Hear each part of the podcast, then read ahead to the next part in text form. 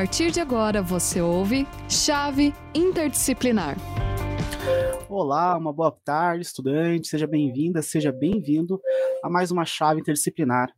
Hoje nosso tema é Geociências e os reflexos da pandemia.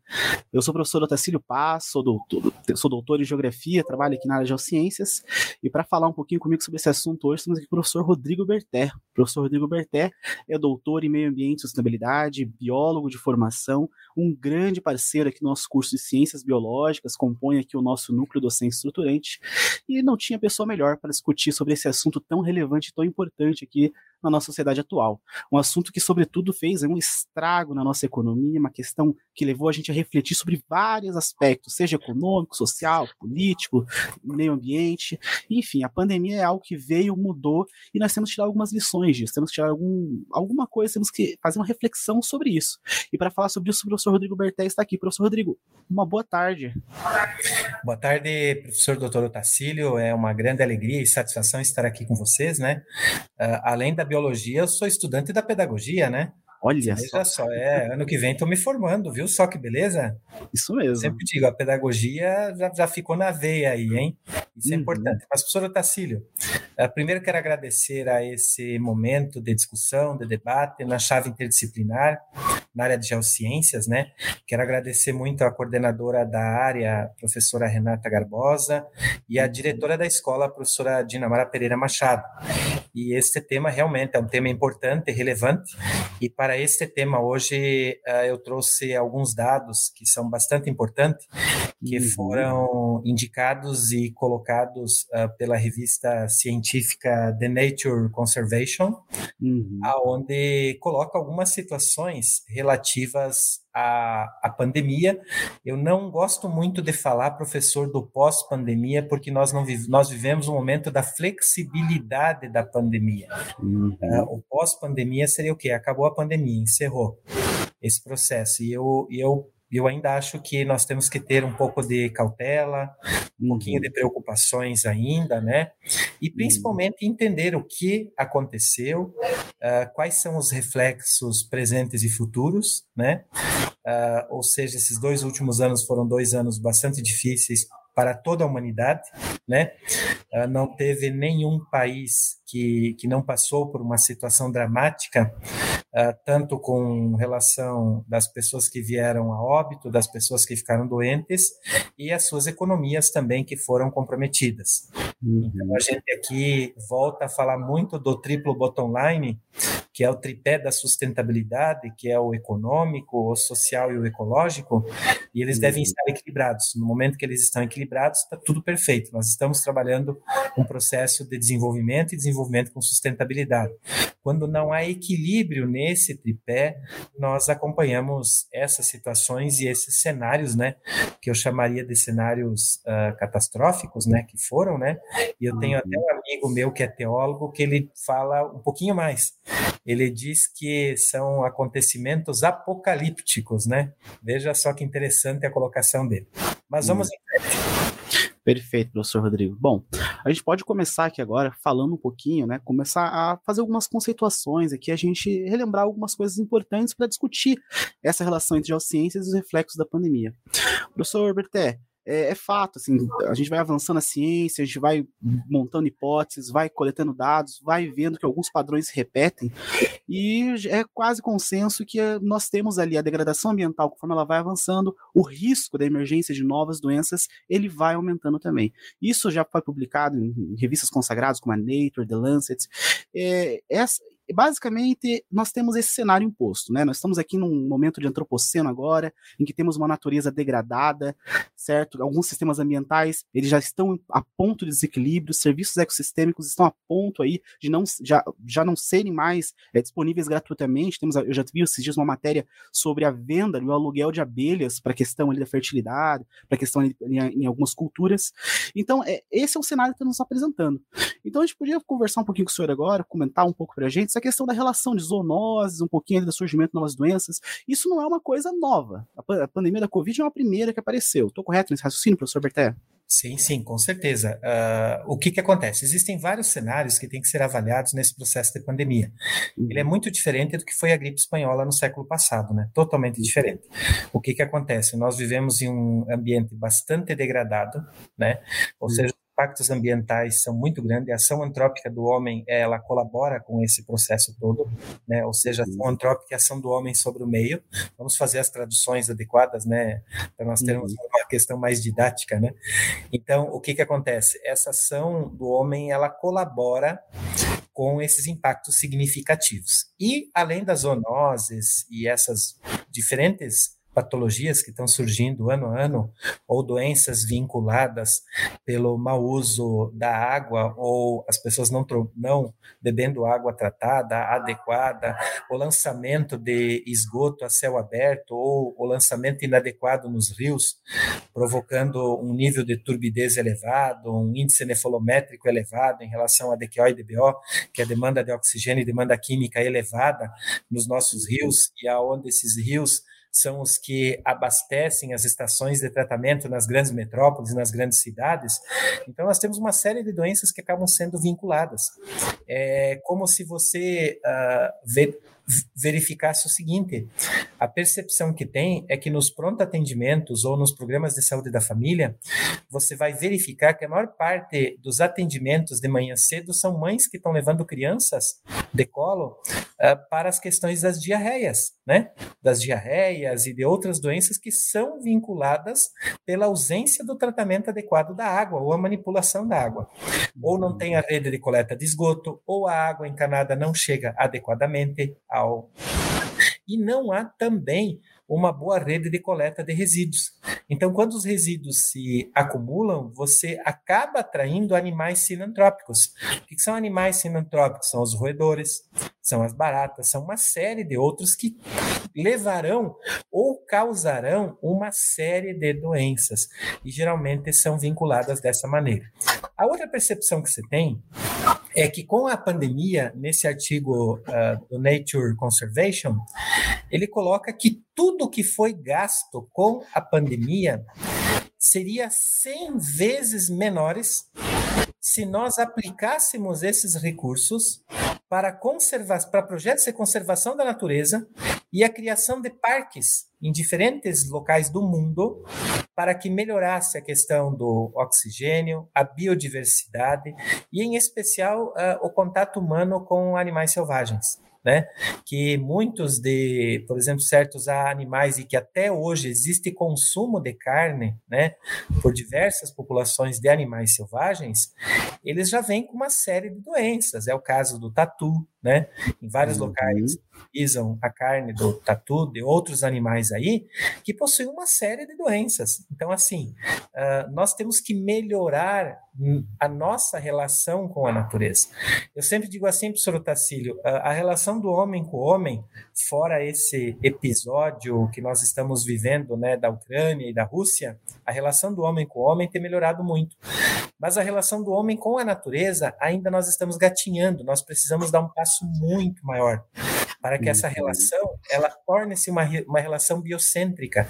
Nós precisamos urgente, se nós falamos na década de 70 de antropocentrismo, e aí nós viemos nos últimos anos falando de biocentrismo, ética multidimensional, uma ética em várias dimensões, né, do homem, da relação do homem com a natureza, na biosfera, na esfera da vida, nós parece que, que travamos esses últimos anos. Esses últimos uhum. anos nós percebemos que as ações governamentais em todos os países, não estou falando somente no Brasil, mas em outros lugares, as ações protecionistas e conservacionistas foram deixadas um pouco de lado, que há uma necessidade urgente e emergente de resgatar todo esse processo com o objetivo de evitar futuras consequências. Por exemplo, hoje se nós vamos falar de Covid-19, uh, uhum. nós sabemos que existe uma diferença muito grande entre vírus e bactéria, né? A bactéria, com o passar do tempo, ela se potencializa.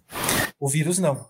O vírus, ou seja, da primeira cepa de vírus que veio em 2020, 2019, uh, que, que teve o um maior índice de pessoas que pereceram, que vieram a óbito, foi o primeiro. Uhum. Aí, consequentemente, quando ele sofre a mutação, diferentemente da bactéria, que a bactéria ela potencializa a mutação, o vírus não. Ele vai perdendo as características. Que vai acontecer o que aconteceu há 10, 15 anos atrás com H1N1, com a gripe suína, uhum. com a gripe aviária e outras situações. Mas aí vem, a, vem o seguinte questionamento: quer dizer que daqui 7 a 10 anos nós vamos ter um outro vírus, talvez, com o potencial letal que foi esse do Covid-19? Tá, quais as uhum. consequências dele? Tá, e se nós começarmos a ter uma certa cautela, criarmos uma consciência ecológica um pouco maior, se nós começarmos a fazer o nosso dever de casa, se nós começarmos a ter uma produção e um consumo consciente, nós não podemos melhorar esse status em relação do homem com a natureza? Então são os grandes debates e os grandes desafios que nós temos que fazer daqui para uhum. frente. Ou seja, nós não podemos apenas falar de métodos, metodologias e discursos. Nós precisamos uhum. urgente colocar em prática a Agenda 2030. Ou seja, uhum. há uma necessidade muito grande dos países que pactuaram a Agenda 2030 ratificarem urgentemente essas informações e colocarem isso uh, a serviço da comunidade, que eu chamo isso de empoderamento social. Uhum. No momento que você empodera a comunidade com a informação, com o conhecimento, uh, levando a informação da necessidade desta comunidade fazer o seu papel de cuidar individualmente, né? Primeiro como indivíduo, depois como indivíduo coletivo da coletividade, né? Cuidar uhum. da natureza, cuidar do meio ambiente, cuidar do espaço onde ela reside. Consequentemente, no futuro nós teremos uma população muito melhor do que nós somos hoje. Perfeito, professor Berté. Essas colocações sim nos fazem refletir, né, e, e, vai muito de encontro assim com a parte das geociências, essa atuação nas geociências, eu venho da formação de geografia, né? Nós temos lá o curso de ciências biológicas e é muito legal essa interação. A gente sempre fala ali que o meio ambiente a gente não pode, não é só metade natural, não, também tem a questão antrópica ali que temos que considerar. É tudo um sistema muito interligado, né? E nessa sua fala, professor Rodrigo, eu, eu percebi muito uma coisa que a gente coloca muito nas nossas aulas sobre os ODS, né, os Objetivos de Desenvolvimento do Milênio. Nós precisamos sim de algumas revoluções científicas, tecnológicas, mas também de revoluções sociais. Nós precisamos de acordos sociais que a gente consiga implementar isso, né, uma, uma evolução da consciência mesmo da nossa sociedade. Eu sempre cito o exemplo dos carros elétricos, né? Não vai adiantar nada a gente encher cidades com carros elétricos a gente não mudar questões de mobilidade urbana, reflexões assim, é, mais do convívio social mesmo, né? E dar essa igualdade de oportunidades e tudo mais. Perfeito, professor Berté. Então, assim, a gente pode concluir que é, quesitos assim como prevenção do desmatamento, biossegurança, vigilância sanitária, são estratégias assim para a gente prevenir novas pandemias, né? Seria mais ou menos por aí? Com certeza. É, a, a, o grande debate hoje, que inclusive nessa revista científica a, uhum. se fala muito, é, por exemplo, a questão da consciência global, né? Tem até uma uhum. parte que a, que a própria revista ela coloca assim, ó, a nossa visão coletiva no sentido de recuperação global até 2030. Então, uhum. assim, é uma construção coletiva, ou seja, os países deverão, no sentido assim, eu não digo se desarmar, mas se desarmar naquele sentido assim, deverão sentar numa mesa de negociações e começar a debater isso no sentido de coletividade. Uhum. Ou seja, não dá para dizer eu vou arrumar o meu cantinho, né? E o outro uhum. pode desarrumar o canto dele. O que, que vai acontecer? Uma hora o canto dele vai chegar até o meu cantinho. Me desculpa essa uhum. metáfora, né? Uhum. Uh, então, assim, é uma metáfora, não é só eu cuidar do meu cantinho. Nós temos que cuidar do aspecto de coletividade, mas com uma visão global. Uhum. Não adianta este ou aquele país fazer o seu dever de casa se outros não estão fazendo. Por quê? Porque hoje uh, é, é muito fácil as pessoas se comunicarem de uma região para outra ou também transitarem uh, de um continente para o outro em 24 horas. Eu posso estar com a minha casa bem arrumadinha e eu estou recebendo alguém que está vindo de um outro continente que não está dessa forma e está trazendo uma determinada doença. É um caso que eu uhum. coloco muito numa discussão que eu tive esses dias uh, com o pessoal da Capitania dos Portos da Baía de Paranaguá, aqui no estado do Paraná, aonde nós falávamos o seguinte: eu, eu, estava questionando com o comandante da Capitania dos Portos por que não há mais fiscalização sobre a água de lastro dos navios. O que, que é a água de lastro? A água de lastro ela promove o equilíbrio do navio. Os navios hoje têm casco duplo, é uma certificação Marpol que houve em função do acidente do Exxon Valdez de 1989. Uhum. Entre um casco e outro existe uma quantidade de água que é para quando o navio não está carregado, essa quantidade de água, ela faz com que o navio, quando ele pega uma determinada tempestade, ondas, quando ele está em alto mar, ele não tenha tanto desequilíbrio porque ele tem uma quantidade de água que é esse peso, chama-se água de lastro. Só que muitos pegam água de lastro em um determinado país, por exemplo, no continente asiático, e acaba despejando essa água de lastro na Baía de Paranaguá, ou em outra região, ou em outro país. Essa uhum. água de lastro é uma água que pode estar trazendo uma série de contaminantes de outros lugares. E no passado saiu um documento oficial de que a água de lastro desses navios deveria ser bombeada e tirada por um caminhão, como um caminhão que vai fazer uma limpeza numa, numa fossa séptica entendeu? Uhum. E aí destinado para uma estação de tratamento. Só que isso é muito caro. Isso custa muito caro. E aí muitos navios fazem a troca da água de lastro quando eles estão esperando ou para carregar ou para descarregar. E isso é um crime porque você uhum. muitas vezes está trazendo uh, bactérias, você está trazendo micro-organismos de outros lugares e espalhando em um local onde esses micro-organismos não existiam. Uhum. E a uhum. própria história conta, né, inclusive em uma baía no Japão, isso no século passado, a contaminação que teve por mercúrio, né, por um, também por um problema de vazamento.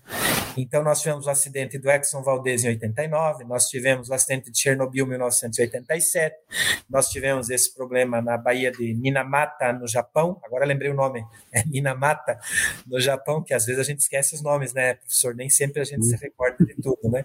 Sim. Então, são consequências que até hoje tem pessoas que sofrem isso. Eu vou te dar um exemplo. O acidente do Exxon Valdez em 1989 no Alasca, né, no porto uhum. de Valdez, até hoje hoje pessoas esperam indenizações daquela época e muitos pescadores já morreram.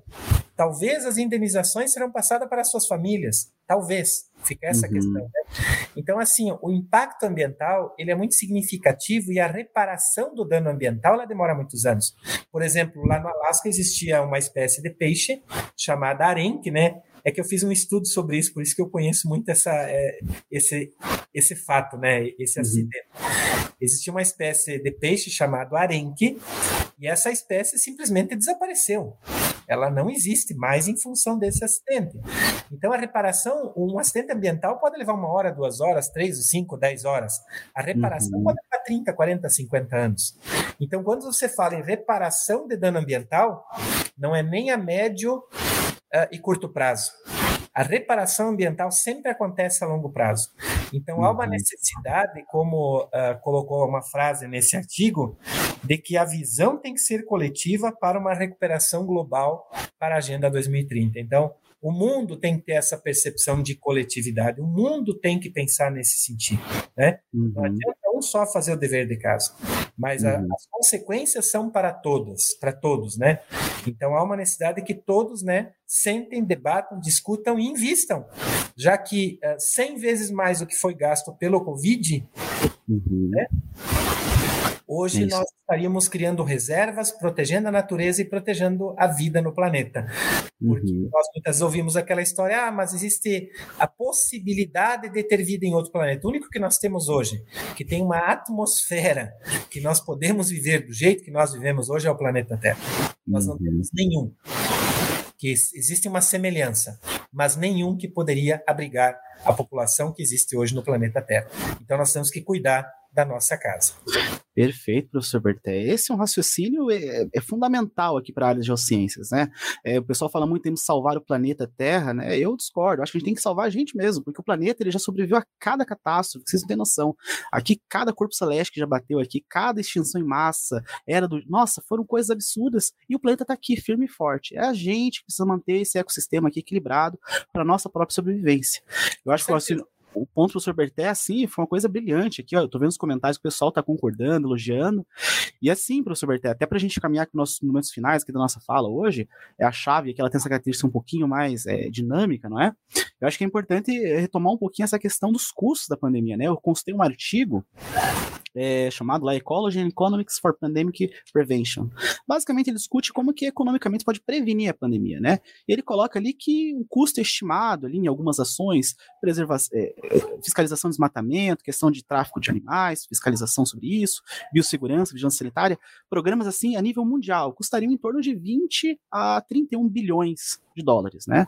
E pode parecer um valor assim muito muito elevado, mas quando você compara com o orçamento de defesa de algumas nações, né, que chega a 700 200 bilhões, ou até mesmo o custo, o prejuízo do PIB pela pandemia, que foram de 5 trilhões ali, estimado em 2020, não fica tão alto, né? Fica, então é, é, até uma, é, é economicamente viável prevenir. Então, olha só, nossos avós estavam certos, é melhor prevenir do que remediar, tá certo? Você evitar você ter fiscalizações, ações, e isso também pode ser um mercado, um campo de trabalho interessante para o nosso, para os profissionais formados nessa, nessas áreas, né, professor Berté?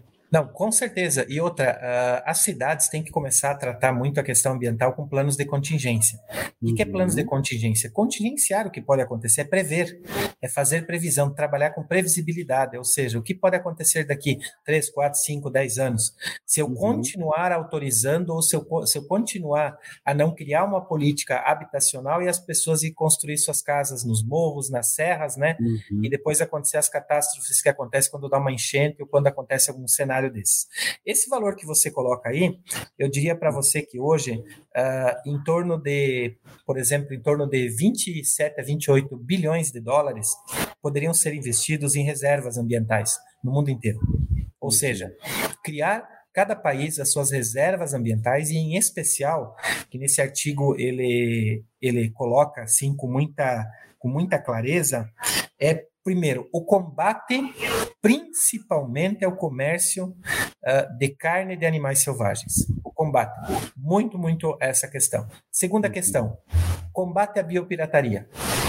É uma outra questão importante. Hoje, se nós fôssemos olhar os níveis de tráfico no mundo inteiro, nós temos o primeiro tráfico de droga, o segundo tráfico de armas, o terceiro a biopirataria e o quarto tráfico de pessoas. Então você vê que se ele está em terceiro é porque é algo vantajoso. Alguém está ganhando dinheiro com pele de animais, com carne de animais, ou muitas vezes, uh, uh, como a gente vê em alguns países aí, a ideia de que uh, certos produtos oriundos de animais selvagens podem ser a cura de determinadas patologias, determinadas doenças, sem nenhum dado científico, sem nenhum dado que comprove isso, né? Como foi uhum. o caso na África o ano passado, uma discussão muito grande, a questão do chifre do rinoceronte, né? Que tinham uhum. países que capturavam, matavam o rinoceronte para tirar o seu chifre para poder utilizar para uma medicina alternativa. Então é um absurdo, são coisas assim que você veja só, nós estamos uh, no século XXI com muito conhecimento, com muita informação, né, com uma rede internacional extremamente conectada e ainda as pessoas fazem isso, tanto é que está levando à extinção né, do rinoceronte branco, que está extinto, existem poucas, poucos exemplares hoje na África, né, em função uh, da caça ilegal para a captura do chifre né, do rinoceronte branco para técnicas medicinais que não têm comprovação científica nenhuma. Né? Uhum. Então, a necessidade também, eu diria, de trabalhar uh, todas essas questões com bastante equilíbrio. Hoje, uhum. não dá para dissociar a questão ambiental da questão de saúde pública. Se nós temos um problema de saúde pública, pode ter um problema conexo ambiental, ou vice-versa. Uhum. Um problema ambiental pode ter um problema de saúde pública. Nós não podemos também uh, desconectar esse processo do, da questão econômica. Se nós não tivermos fundos de investimentos, se nós não tivermos dinheiro para tratar de uma emergência, como foi a emergência uh, do Covid, que ninguém estava preparado para isso, existiam algumas indicações no passado, você vai lembrar talvez, uh, uh, do documentário do ex-vice-presidente americano Al Gore, Uma uhum. Verdade Inconveniente, que ele já citava nesse documentário, que ele teve a participação de mais de 100 cientistas para chegar nessas informações, de que os próximos anos nós teríamos muitas doenças vinculadas à questão ambiental. Uhum. Muitas doenças. Então já existia um alerta quando ele lançou esse filme em 2006. Veja só, em 2006 já existia um alerta sobre uh, esse filme que era uma verdade inconveniente. Então uhum. veja que os alertas foram passados. Uh, o que houve talvez foi um despreparo principalmente da comunidade internacional, no sentido de ter planos de contingência ter um fundo internacional. Há uma desconfiança muito grande da Organização Mundial de Saúde em relação à utilização desses fundos. Foi o que aconteceu uh, o ano passado, que o maior, uh, o maior uh, depositador desses valores era os Estados Unidos, os Estados Unidos saiu um pouco fora desse uhum. cenário, então, assim, parece-me que se perdeu um pouco a credibilidade, mas tem que haver fundos internacionais preparados para contingenciar esse processo. A uhum. pesquisa nesses dois últimos anos avançou muito. Nós nunca chegaríamos a ter uh, as vacinas que foram propostas, muitos, muitas criticadas, muitas uh, colocações erradas, mas a vacina segurou muito, a gente sabe disso, segurou muito o problema.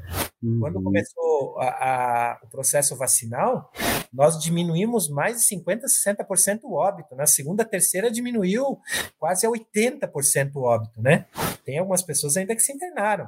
Então, uhum. houve um avanço científico e que, lógico, não dá para nós imaginarmos que, por exemplo, assim, ah, mas essa vacina vai ter algum problema futuro? Nós vamos ter pesquisas aí que vão falar sobre isso.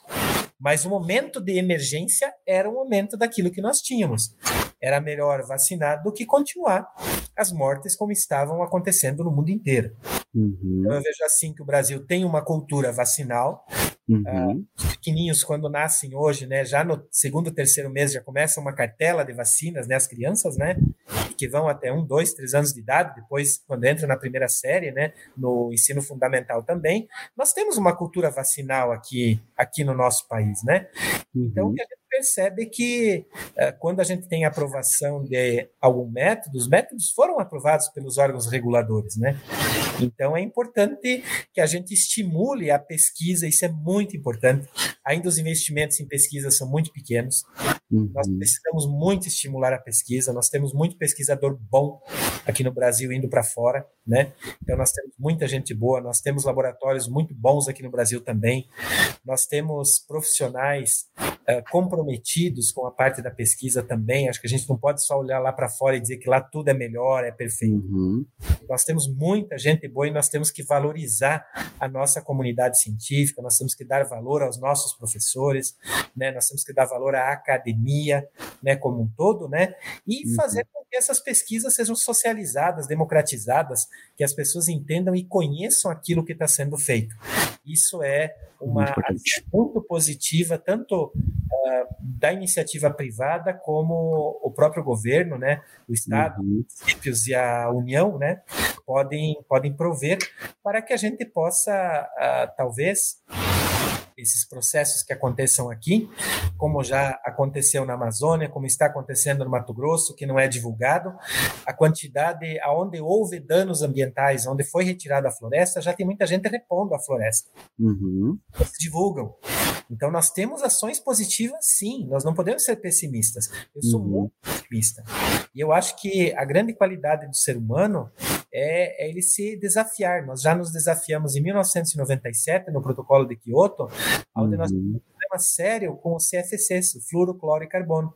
Quando a gente percebeu isso, o mundo inteiro se organizou e começou a abolir esse tipo de produto, né, com a quantidade significativa dos CFCs. Uhum. Então, eu acho que nós temos uma capacidade muito grande de voltar ao status quo ante, né? Que é fazer com que o espaço realmente, né, volte uh, a ter um cenário de preservação, de conservação, e que eu acredito muito na educação ambiental, professor Otassi. Uhum. E tem um importante autor que é o Saint Scapuri, um autor francês, que ele diz o seguinte: as vivências e experiências infantis determinam o caráter dos adultos. Então, se nós começarmos a educar a criança na escola, para ter essa consciência, nós vamos ter adultos muito melhores do que nós somos hoje. Perfeito, professor Berté. Eu acredito que é, o pessoal aqui está em êxtase nos comentários, aqui estão parabenizando bastante. É, foi aqui uma aula, eu estou aqui, vou ter que rever depois, fazer várias anotações aqui, te mandar alguns e-mails, fazer umas perguntas aí, porque é um assunto muito emocionante, a gente poderia ficar aqui muito, muito tempo debatendo, né, professor Berté? Eu acho que para a gente poder aqui, é, a professora Thaisa, como sempre, participando. Essa querida nossas... Thaisa, né? Ela é fantástica, né? ah, sim, muito querida. Então, nós vamos, é, vamos é, caminhando aqui para nossa parte final, professor Berté. Eu acredito assim, então, que a gente pode concluir, né, que esse risco das novas, de novas doenças, ele pode ser minimizado com essas ações, né, de preservação ambiental, muito dentro aí de uma área de atuação dos profissionais formados aqui nas geociências, seja profissional de geografia, o profissional das ciências biológicas, principalmente, né, em dessas diversas tratativas que a gente abordou aqui, né, controle de zoonose, biossegurança, vigilância sanitária, questões ali da, de fiscalização de tráfico, né, eu acho que ficou bem bem claro para eles. E fica aqui o convite para vocês acessarem nossa biblioteca virtual, acessarem os livros do professor Berté, um livro, recomendo muito o livro dele, muito legal, todo esse resgate histórico, né, das questões ambientais tal, é muito, muito legal mesmo. Então eu vou, já vou me despedindo por aqui. Para finalizar, vou passar a palavra para o Berté, para se despedir, passar uma mensagem final para os nossos discentes. Agradeço Olha, muito. Eu quero agradecer a todos que estão nos, que estão nos acompanhando, professora Renata, professora Tereza, né? Ó, a Nicole aí também, um grande abraço a todos vocês aí, né? A Nicole coloca sobre a questão da, da vacina também, né? É muito importante, erradicamos, né, o sarampo uhum. em 2016, mas 2018 já tivemos alguns surtos, né, então, assim, é muito importante a gente ouvir a ciência, ouvir a comunidade científica, né, parabéns uh, a todos os geógrafos, né, os geógrafos, né, que eu, eu, eu acho que a geografia é fantástica, né, a geografia, ela anda de braços dados com as ciências biológicas, né, eu enxergo isso, né, as as discussões elas são muito semelhantes, né? Uhum. E digo para uhum. você que também a mudança climática, que ela é uma, uma realidade global, professor, ela é uhum. possível, uhum. ela é possível, né? Nós termos o status quo e nós podemos limitar esse aumento de temperatura dentro de uma consciência global. Então, cada um deve fazer a sua parte. Você em casa, individualmente, depois coletivamente. Eu uhum. acredito numa grande sensibilização em massa e uma conscientização individual. Meu muito obrigado e muito obrigado pelo carinho e estou sempre à disposição de vocês aqui para discutir esses temas que são temas valiosos, interessantes e do nosso tempo. Perfeito. Muito obrigado, professor Berté. Muito obrigado a você que esteve aí presente pelo chat de transmissão do nosso evento. Até uma próxima, pessoal. Tchau, tchau.